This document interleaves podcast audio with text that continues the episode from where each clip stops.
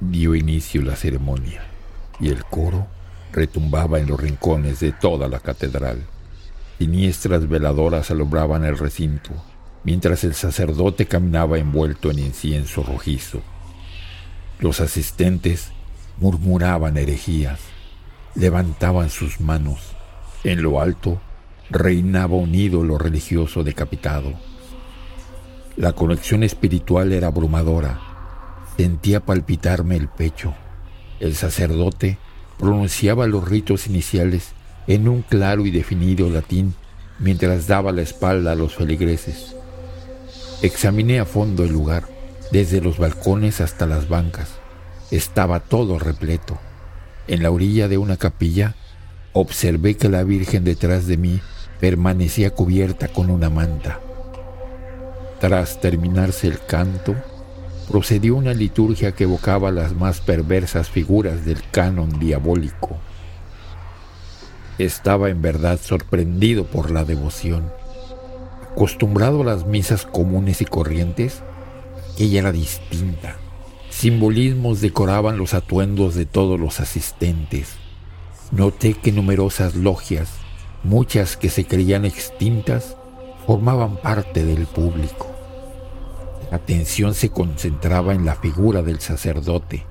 Él pronunciaba frases que estrujaban mi espíritu y me dolían en el alma a pesar de no poder entenderlas. Un crudo y frío sentimiento recorría mi espalda y me hacía girar para vigilar que nadie estuviese detrás de mí. El sonido de las campanillas me causaba gran impresión. Sospeché que provenía de lo alto de las bóvedas de la catedral. Aunque las luces de los enormes candelabros permanecían apagadas, podía ver con cierta facilidad. Debo admitir que la experiencia superó por completo mis expectativas. Acongojado, minimizado hasta el punto en que me temblaban las piernas, escuché crecer el murmullo popular y repetían una y otra vez una oración. Interpreté que adoraban a algo o a alguien. El suelo bajo mis pies se cimbraba por el eco gutural de las voces masculinas. Los objetos de cristal zumbaban con las voces femeninas.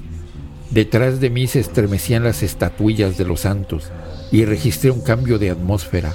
El rastro de incienso se quedó suspendido en el aire.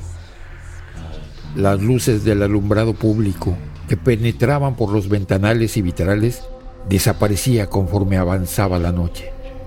En un momento de perpetuo silencio, se magnificaron las palabras pronunciadas por el sacerdote. ¿Desde dónde se proyectan las sombras que escalan por las paredes? El sonido de unos cascos llamó de inmediato mi atención. En el pasillo directo al altar, un hombre altísimo recorría el pasaje, apoyado por cuatro figuras que sostenían sus brazos. El caballero Iba bien vestido y lucía casi inhumano. Aquello que generaba el sonido de cascos contra el pulido y fino piso era su pie de caballo. Se leyeron paganas escrituras. La Biblia de sangre estaba en mano de la mayoría de los asistentes, que en un determinado punto se descubrieron las cabezas y cantaron al unísono. De uno de los costados apareció un becerro de oro adornado con flores. Entonces la luz se ahogó y un eco me iba a reventar los oídos. Sin embargo, desde que apareció el pecado del becerro, un charco de roja y densa sangre alcanzó uno de mis zapatos. Perturbado por la visión, seguí el rastro hasta la figura de María cubierta por una cortina. Al levantar la cobija y ver de frente a la figura, descubrí que lloraba sangre. Caídos de la gracia divina, alejados de la mano de Dios, festejaron y se abrazaron unos a otros. Entonces, cuando la ceremonia iba a la mitad, el anciano que me había citado en el lugar apareció y me extendió su mano. ¿Qué pasaría conmigo a partir de este punto? ¿Por qué debía presenciar aquel y oscuro siniestro evento? Bueno, el anciano se acercó y me pidió que mirase bien al becerro.